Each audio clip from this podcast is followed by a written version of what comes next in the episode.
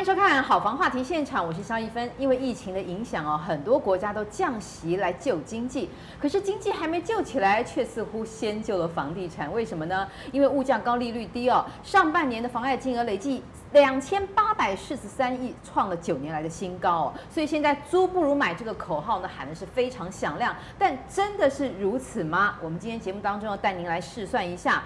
当然，最主要首先碰到的问题就是。谁来帮我付头期款？贷款要怎么样才能谈成最后康？长达二三十年的时间，万一利率又升了，该怎么办呢？我们今天请到两位特别来宾，首先是永庆房屋契约部的资深经理陈俊宏，俊宏你好，你好，主持人好，还有我们财经专家卢艳丽，艳丽你好，主持人好，大家好，好，先来检讨一下租不如买到底是对谁说的啦。根据央行最新公告的五大关谷银行台银、土银、华银、一银和库银新乘坐房贷金额统计显示，上半年新乘坐房贷金额达两千八百四十三亿元，创下九年以来同期新高，明显探出买气有回笼的趋势。而最新的平均房贷利率为一点三五九趴，已经是降息后连续三个月跌破一点四趴。对于房贷利率是否已经落底，央行则表示未来会有小波动，但差异不会太大。在这样的低利环境助攻下，比起把钱存入银行，民众选择让手中握有充足的银弹，买房意愿也跟着增加。根据永庆房屋统计，除了自住首购刚性需求不减外，以屋换屋的族群也趁机入市。其中有消费者对于双北市的中高价位房屋出手有显著提升。永庆房屋根据实价登录资料统计，二零一六年与二零二零年一到五月，双北房屋总价带占比变化，台北市以一千到两千万为交易主力。但二零二零年总价带两千万以上占比较二零一六年同期增加三个百分点，新北市则以总价带七百到一千四百万为最大宗，但一千四百万以上占比也有明显成长，双北总价带均出现向上提升的趋势。永信房屋业管部资深经理谢志杰表示，国内疫情控制得当，加上低利环境，将钱放在银行只会越存越薄。除了自住需求强劲，不少买屋族也开始调整资产配置，借由投资实质资产来保值，纷纷进场看屋、购屋，房地产重获青睐。好房网 TV 综合报道。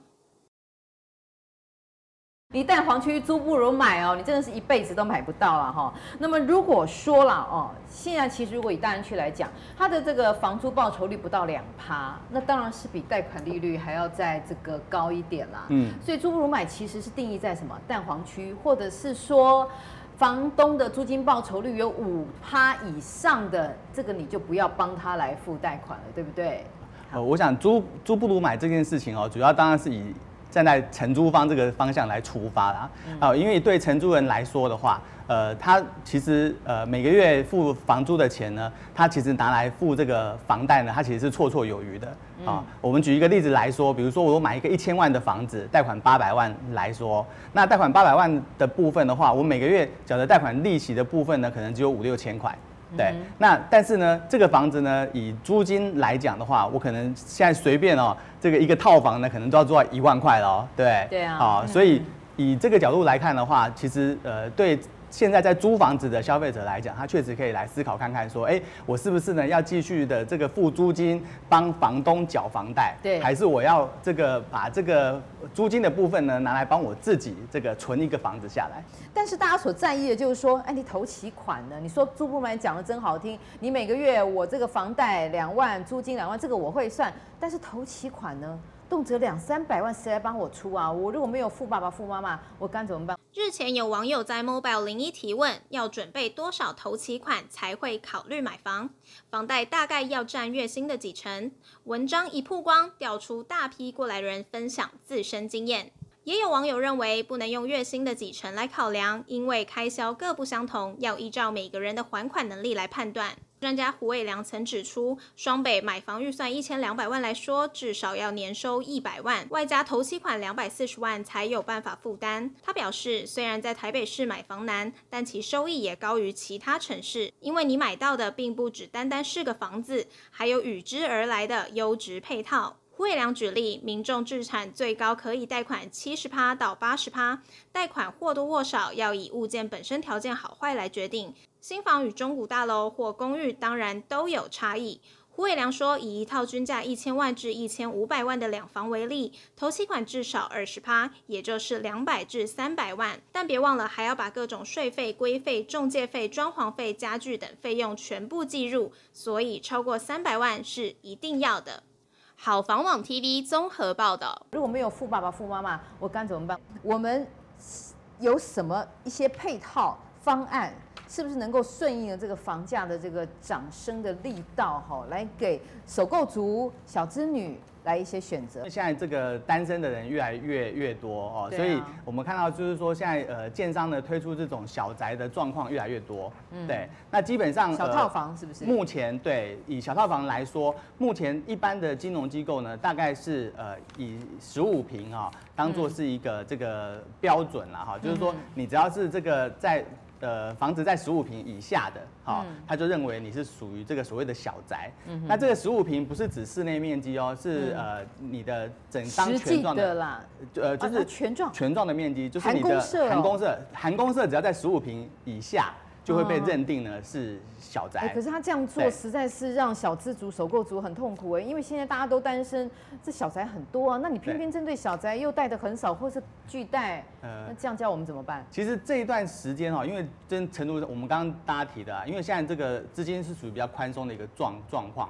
啊，所以目前呢，呃，现在市场上实际的状况是这样，就是如果说你买的是小宅，嗯，啊，那呃，以现在金融机构的状况是这样，就是说，如果我们刚刚讲说你的总坪数是十二坪，对，嗯，那之前呢，除了十二坪之外呢，还有一个但书，就是你的这个主建物啦，就是你实际使用的坪数呢，呃，不能小于十二坪，好，就是总权状要十五坪，室内面积不能小于十二坪。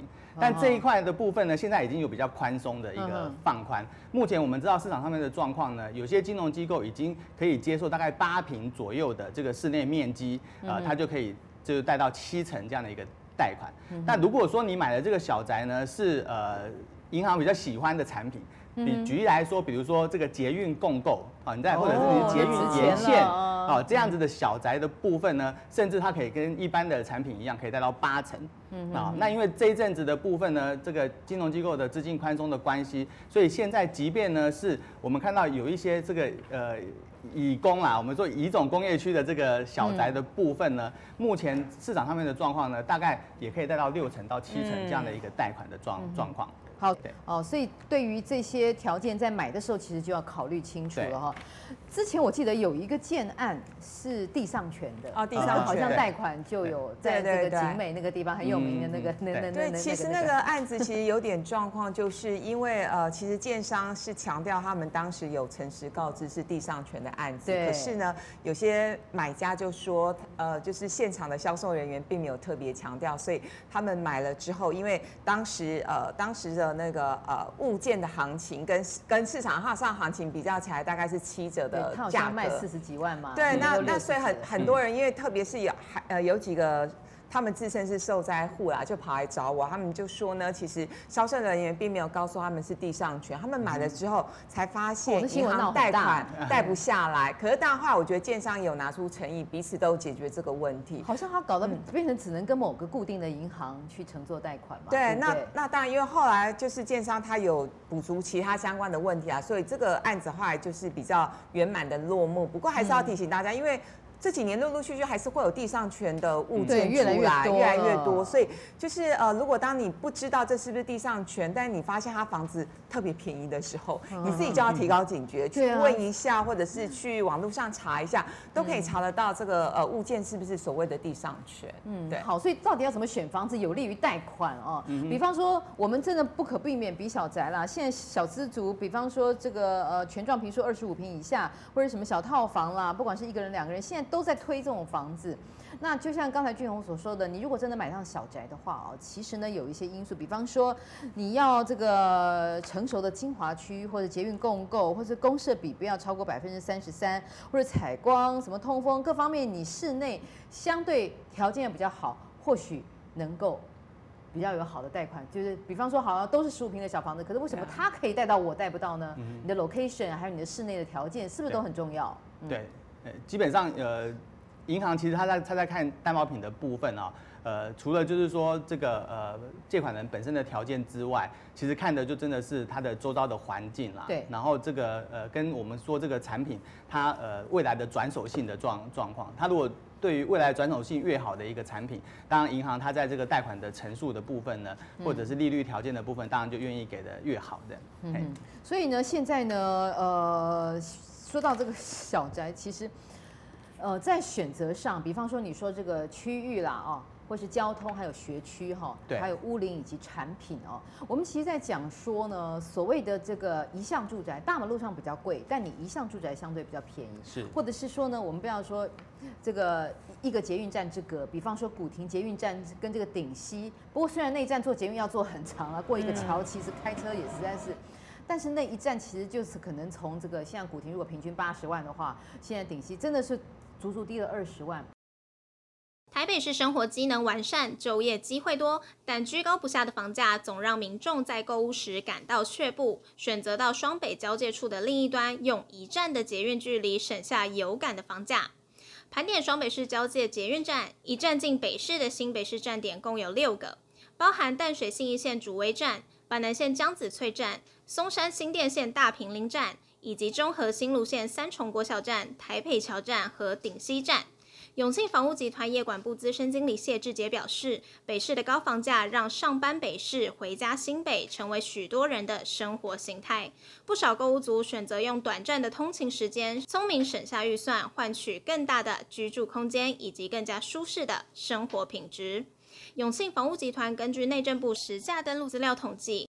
二零二零年一到六月，新北市交界捷运站周边行情，位于中和新芦线的捷运古亭站，住宅均价为七十六点三万元。对照下一站的顶溪站，其住宅均价四十六点一万元，两站之间价差三十点二万元。谢志杰表示，捷运古亭站位于中正区与大安区交界，区段位置精华，同时为新店线及中和新芦线双捷运交汇站。加上临近国立师范大学和师大商圈，交通、生活、学区兼备，深受民众青睐，让古亭站房价维持在较高水平。顶溪站位于永和区最精华地段，周围商业机能活络，生活机能完备。除了临近乐华夜市外，各式商家、银行、餐厅应有尽有。但因该区发展较早，周边仍以屋龄较高的公寓及电梯大楼占多数，造成交易价格偏低。因此，价格差异最为明显。而一站抵达北市精华区的优越条件，加上房屋均价又较古亭站便宜近四成，公寓物件总价约八百到一千两百万元，电梯大楼约一千两百万到两千五百万元即能入手，让不少有购物预算考量的首购族群决定于此购屋。位于淡水新一线的捷运竹围站。房屋均价为二十八点二万元，与前一站捷运关渡站房屋均价三十七点五万元相比，两站之间价差九点三万。谢志杰说明，竹围站是与北市相隔一站的六站捷运站中，唯一拥有二字头房价的捷运站，作为淡水信义线上第一个新北市门牌，价格相当亲民。捷运站周边餐饮店家林立，传统市场、超市、医院、学校等生活机能一应俱全，加上位处衔接北市与淡水间的枢纽位置，以及临近关渡大桥，也可快速抵达台北市淡水、五股及巴黎等区域，生活机能相当健全便利，坐拥淡水河岸及观音山清幽景观，周边。交易产品多为电梯大楼，总价带约落在八百到一千六百万元。谢志杰补充，观察双北交界捷运站，可以发现位于北市末端与新北开端的两站价差几乎都在五万元以上。除了台北市、新北市的门牌差异之外，生活圈机能才是影响房价的关键因素。因此，我们也看到龙山寺站与江子翠站价格呈现倒挂。江子翠房价比龙山寺高了一点一万元，主要是江子翠区位佳，进台北市或往新板特区都仅是一站之隔，生活机能已相当完善。还有从化区开发利多加持，发展潜力佳。反观龙山寺位处南万华，是早期发展区域，周边房屋相对老旧，是台北市房价亲民区块。最后，谢志杰提醒，一站即抵达台北市的便捷条件，为周边房市带来买气，再加上区域生活机能成熟、学区完整、交通便捷、发展潜力佳，让房市更具支撑力。如有通勤需求和预算考量的民众，可以趁现在利率来到历史低档时，考量自身需求及预算，多家看房比较。若能掌握新北交界站点之间的价差，就有机会用短暂的通勤时间省下有感预算，成功换取更大、更舒适的理想好屋。好房网 TV 综合报道。虽然有些人不太喜欢住永和，觉得说哇那个路都认不得，开车再 开。可是现在捷运中永和捷运非常方便呐、啊，对不对？中永和捷运非常方便。艳丽一直在笑，对，我在笑是因为很多人觉得永和就是乱，中和就是乱。可是你知道，像我们永和，我从大学到现在都住永和，我就会跟大家说永和怎么样，乱中有序啊，我就是爱永和，好不好？捷运很方便，吃的很便宜，对，各方面物资都非常的充足，非常的是是手过足非常好的选择。对，所以其实有时候。就是大家不要看，就是好像只有差一站，可是差一站可以让我们用时间换取房价。我个人觉得是很棒一件事情。那我自己那时候后来买房子会买在永和，那最主要是因为第一个你住习惯了，然后第二个就是说本来我也想要去公馆跟古亭买，对，然后后来绕了一圈发现天哪，因为。当年我十几年前那个时候给自己的一个人生目标，就是我一定要买一栋新的房子送给自己，因为工作真的很辛苦，我不要再住中古屋了，我要买新的房子，对，当做人生重要的纪念品。然后所以那时候其实我有呃回到公馆跟古亭去看房子，后来发现不得了，随便一坪。公馆那个时候十几年前，公馆一平大概就是要八十万，因为台大学区啦。对，然后古亭呢好一点也是九十到一百。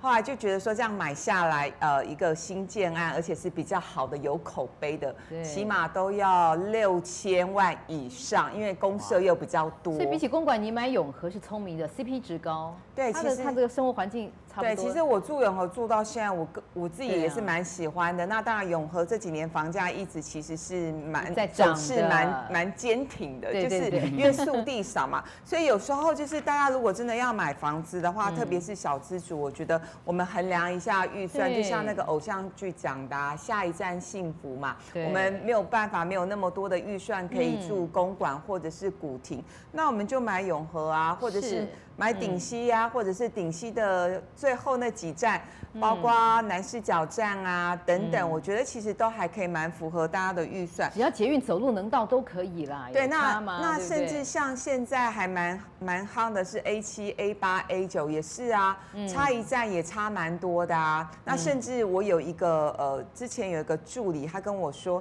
他要买 A 十几，有十七还十九吗？就是很后面还没有，就是还不够成。熟，对未来的，我就说，哎、欸，那边还不成熟哎。他说十七十九是 A 十七，对 A 十七 A 十九哇。然后我就问他说，哎、欸，那个都还不是很成熟，你怎么会买到呢？说艳丽姐，你你们不是你们这些专家常在节目教我们啊，要买房子要买预售物，就是买在长草阶段。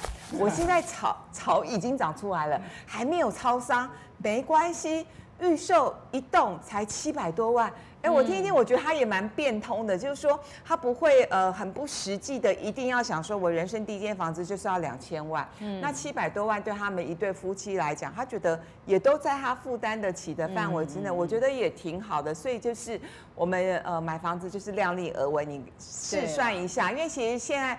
呃，网网网络上很多试算软体，你就算一下，这样子二十年的贷款或者三十年的贷款，你每个月可以付多少钱？嗯，然后在多付多少钱房贷的预算能力之下，你再回推过来，你可以买几千万的房子。我觉得那都是一个量力而为的做法。好，所以我们说租不如买哈，除却蛋黄区不讲啊，其实双北蛋白区或者介于黄与白之间呢，还有一些选择的一些 paper 可以让你用最少的钱、最高的 CP 值来入住。双倍哈。那么除了我们刚才提到这个古亭跟顶溪站这个一站之隔，嗯，就是在这个黄色的中和新芦线。你看看古亭站七十六点三嘛，其实我觉得这个价格算客气，算中客气，现在房子都开到一百了。对，很客气。顶溪永和哈，艳丽的最爱哈，你看四十六点一，我看四十六点一其实应该也不止了吧？永和有些都开到六十，但是你看看这个价差，有新建案开九字头。对，但这个价差是多少？几乎一半了哈，所以大家其实真的要刚到台北来的哈，可以听听我们这个很重要。然后再来呢，俊宏还有你看哈，大桥头站对哦，是四十九点六万，将近五十万了。台北桥哦，这是在三重区，对，四十一点八万。还有三重国小站的新北市三重区，哎，三十六，哎，同样是三重区，哎，为什么一平差到五万？那大桥跟小桥 这个有差这么多吗？这这个区位可不可以跟我们介绍？大同跟三重，乍听起来好像啊都是蛋白区了，嗯、可是这个价钱细部来看是有差，生活机能还有未来的涨升力道都有差哦。对，因为基本上呃，就像刚刚艳丽提到，就是刚刚艳丽当她举的是古亭跟这个顶顶溪这这个站，对，那基本上其实北市跟新北市。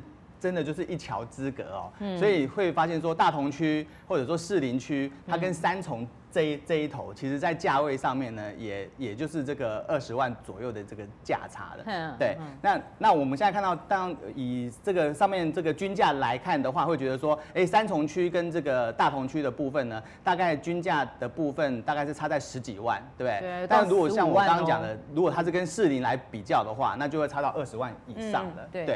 哎、嗯，那呃，其实基本上消费者呃，其实我很赞成像刚刚艳丽提的这样的一个。部分就是他还是要自己先量力而为，好，因为对于年轻人来说，确实啊，现在年轻人大部分都喜欢住这个大楼，好，因为为什么？大楼有管理啊，对不对？哦，然后大楼这个新房子啊，漂亮啊，对不对？嘿，那如果是以这样的一个呃这个前提的话，那确实呢是你会发现说，哎，你过一个桥，那你能够用同样的价格买到更好的一个标的，嗯，好，或者说这个面积的部分也可以比较多，那。甚至呢，呃，有有另外一块的部分是说，你即便都在新北市，那你其实，呃，你在后面几几站，举例来来说，像比如说我自己本身是住板桥，对，哦、那当然我就很鼓励，因为现在板桥大概桥蛮贵的，也是涨到八九十，对，嘿，豪宅林立区，对啊，大家其实其实我我们就会建议这个呃小资族，就是说，那你不一定要买在板桥嘛，你在在捷运沿线，对不对？你往土城那个。土城也蛮贵的，涨上来了。价格上面呢，就还是比会比板桥再便宜一点。土土城比板桥大概便宜多少啊？土城现在以现在来说，呃，土城的均价大概比板桥来讲，大概也还是有十万块左右的这个十万差距差差距。板桥现在新房子均价是现在很多竟然打得很凶哦，板桥。呃，板桥因为大家现在因为它有那个外环的那那一块，现在的那个价位其实是相对是比较低的，对，大家会平衡一点。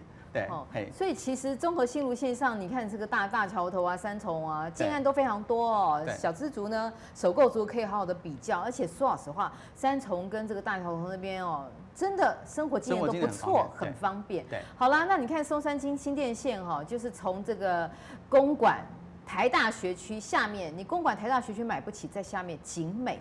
对。哦，文山区哦，这张金鶚老师的最爱哈。这个景美其实房价不便宜耶，是，景美不便宜，就很多这些公教人员他们的这个选择，其实景美是比那个木栅又离市区稍微近一点。哦，景美比较近。那文山区它比较特别，就是刚刚我们主持人有讲说它好像涨不多，可是呢，当年在这个金融海啸的时候，或者是两千年打抗风暴的时候，它也相对抗跌，就是涨也不跌啊，就不动。哎，其实我觉得挺好的。如果你不是那么在乎房价波动的人，而且你已经将近要退休的一个状况的话，我觉得挺好的。那像我一位律师朋友也蛮有名的，他常上各大节目。他跟他先生现在最近要买的锁定的就是文山区。哎，那他先生也是很有名的一个设计师。很多医生、律师、会计师很奇怪，他们喜欢住文山区，喜欢住木栅。呃，他们觉得人文气息浓厚，然后要爬山也喜欢住。对，要爬山就可以爬山。然后呢，那那附附近也有蛮多知名的学校，有正大，然后有实验小学等等。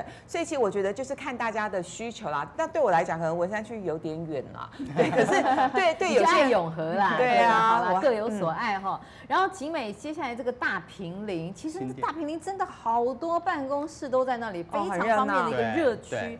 大平林现在才四十五万吗？那平均均价均价了哦，大平林不便宜耶。之前那个严凯泰的他们玉龙城进去，整个都炒起来了。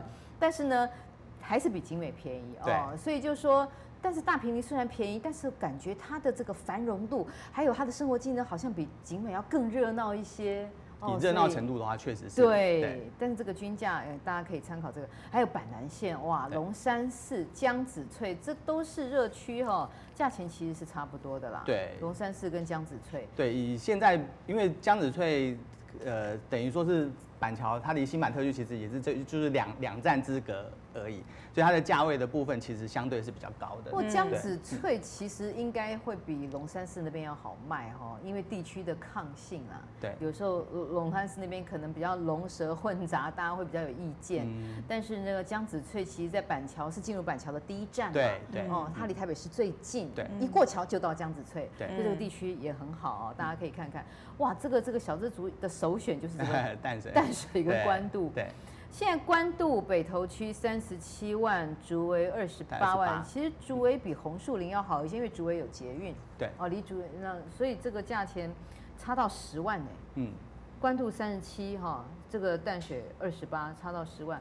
不过关渡呃，其实。好像比较不会有潮湿的情况，因为它风很大。嗯嗯哦，有有人说住了关渡觉得很不错，不过那边很多那个消防车偶一偶一的，可能可能大家都要考虑啊，针对自己的喜好来去做一个评估哦。好，所以呢，现在非常重要是我们在选这些这个区域啦，哦，选这些这个房贷啦。各个方面，但是种种的资讯要告诉你呢，其实防重也非常的重要。就像刚才这个俊宏说，什么自购住宅贷款利息补贴啦，这些呢，可能如果不是资讯够透明、够公开，或者他给你很多资讯的话，可能你根本就不知道。所以呢，我们选择防重，其实最重要的，就是要诚实揭露各种的讯息，先诚实再成交，为自己的交易安全把关。同时呢，有。中介号称呢，有所谓履约的这个六大安心保证，让你的交易全程能够放心哦。永庆房屋秉持防患于未然的精神，针对产权可能随时变动的风险，首创从委托、销售、签约、用印、完税到交屋，为您设置了七道严格的审查关卡。由经纪人员、店长、代书、产调专员层层把关，充分掌握每一个交易的关键时刻，从头到尾严格控管交易的安全。永庆房屋在买卖双方签订买卖契约后，买卖价款透过银行信托账户专款专用，直到交屋完成，由银行信托专户结清支付给卖方，让买方付款安心，卖方得到应有的价款，保障买卖过程价金的安全及买卖双方的权益。永庆房屋提供不限屋龄、交屋日起六个月的漏水保固，在主建物范围内提供最高三十万元的保固额度，超过一万元以上、三十一万元以下之部分，买方只需负担一万元，其余由施工单位向永庆房屋收取。永庆房屋在交屋后约定保障期间内，买方发现购买的房屋主建物有凶宅事件发生于签约日前。买方应提供相关证据，并同书面通知本公司。如自书面发函通知日起逾两个月未获解决，买方得依凶宅保障方案请求办理。永庆房屋在交屋后约定保障期间内，买方发现购买的房屋主建物有辐射污染的可能，经检测证实辐射年剂量超过约定标准时，将由永庆房屋依保障办法进行补助，最高至原价承购。永庆房屋在交屋后约定保障期间内，买方发现购买的房屋主建物有钢筋外露的状况，经检测证实氯离子含量超过约定标准时，将由永庆房屋依保障办法进行补助，最高至原价承购。好房网 TV 综合报道。基本上在六大安心的这个部分啊，我们呃是针对消费者他在购物的时候呢，他呃特别会重视的一些一些这个问题啊，所以我们六大安心里面呢，包括这个呃产权的审审查哈，在这个你还没买房子之前，我们就先帮你做了这个呃整个标的物的这个。所谓产权审查是什么？很多人会忽略到这个最根本的问题哈。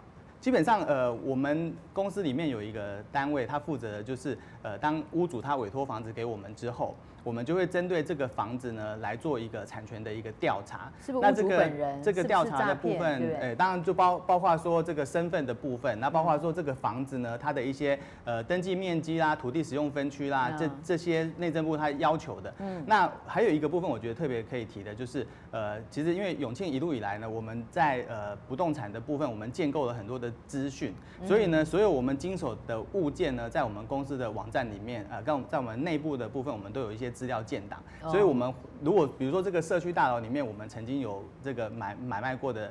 交易记录，我们就会留下这个社区大楼里面的资讯。所以，当我们再接到这个社社区大楼的案件进来之后呢，我们就针对这个社区大楼，它有一些特别的一些规范啦，或者说呃，它有一些特别的状况呢，其实我们就会呃提示出来告诉消费者。我觉得中介的提示很重要啊，因为消费者一天到晚在看那些房子里面的眉眉角角，光是房子的本身的产权呢，怎么会知道呢？对不对？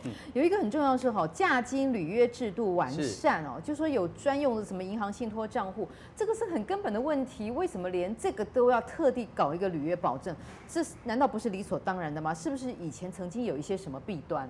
呃，基本上呃，履约以履约保证这个部分来看的话，呃。